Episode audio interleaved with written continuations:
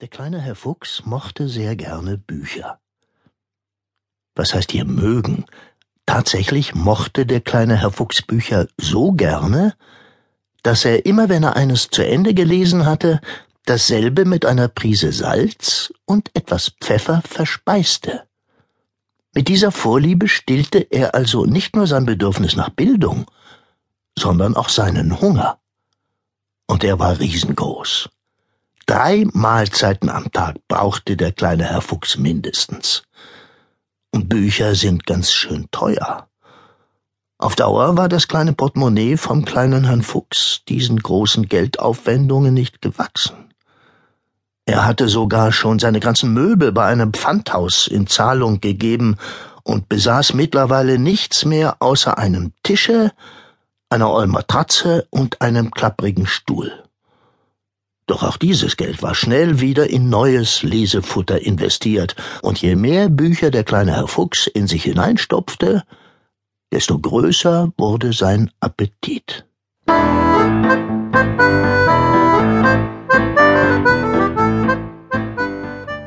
Da sein Magen mittlerweile einfach ständig knurrte, konnte sich der kleine Herr Fuchs auch aufs Lesen nicht mehr konzentrieren. Jede Zeile musste er zweimal lesen. Und das war ganz schön anstrengend. Doch der kleine Herr Fuchs war ein Fuchs und beobachtete schon seit langem ein Haus, in dem unglaublich viele Bücher in Regalen standen. Es war noch mehr als in seinem Lieblingsdelikatessladen, der Buchhandlung an der Ecke. Schon während er sich eben diesem Haus näherte, stieg ihm eine köstliche Papierduftwolke in die Nase. Er trat ein und befand sich mitten im Schlaraffenland, kilometerweit nichts als Bücher, Regale gefüllt von oben bis unten. Lecker, lecker, dachte der kleine Herr Fuchs. Er konnte es kaum fassen, dass man von hier die Bücher umsonst mitnehmen durfte. Von nun an kam der kleine Herr Fuchs jeden Tag in die Bücherei.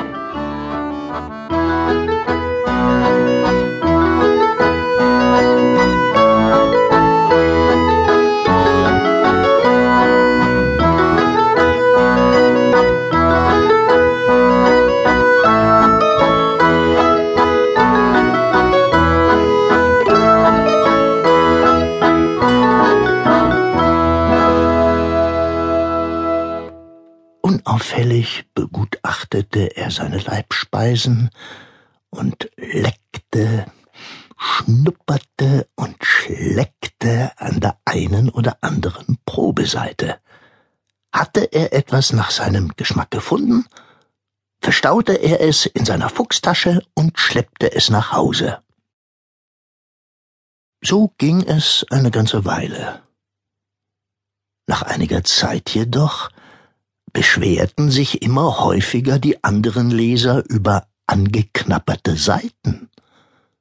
Auch der Bibliothekarin war aufgefallen, dass manche Ausgaben klitschnass in den Regalen standen und ziemlich übel nach Wild rochen. Andere Bücher fehlten ganz und gar. Das war wirklich sehr merkwürdig. Sie beschloss, der Sache auf den Grund zu gehen.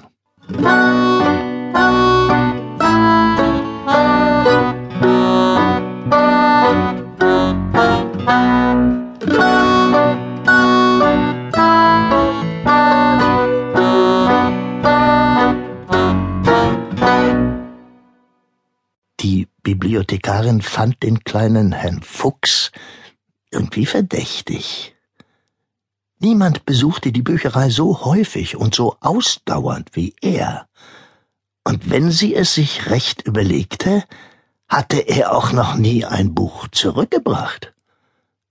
Deshalb beschattete sie ihn von nun an auf Schritt und Tritt. Mit Entsetzen wurde sie dann eines Morgens Zeugin, wie der kleine Herr Fuchs zunächst ein paar Geographiebücher beschnüffelte und sie angewidert zurückstellte, dann zu den russischen Klassikern weiterschlenderte, dort eine besonders schöne Ausgabe herauszupfte, blitzschnell ein Salzfässchen und eine Pfeffermühle aus?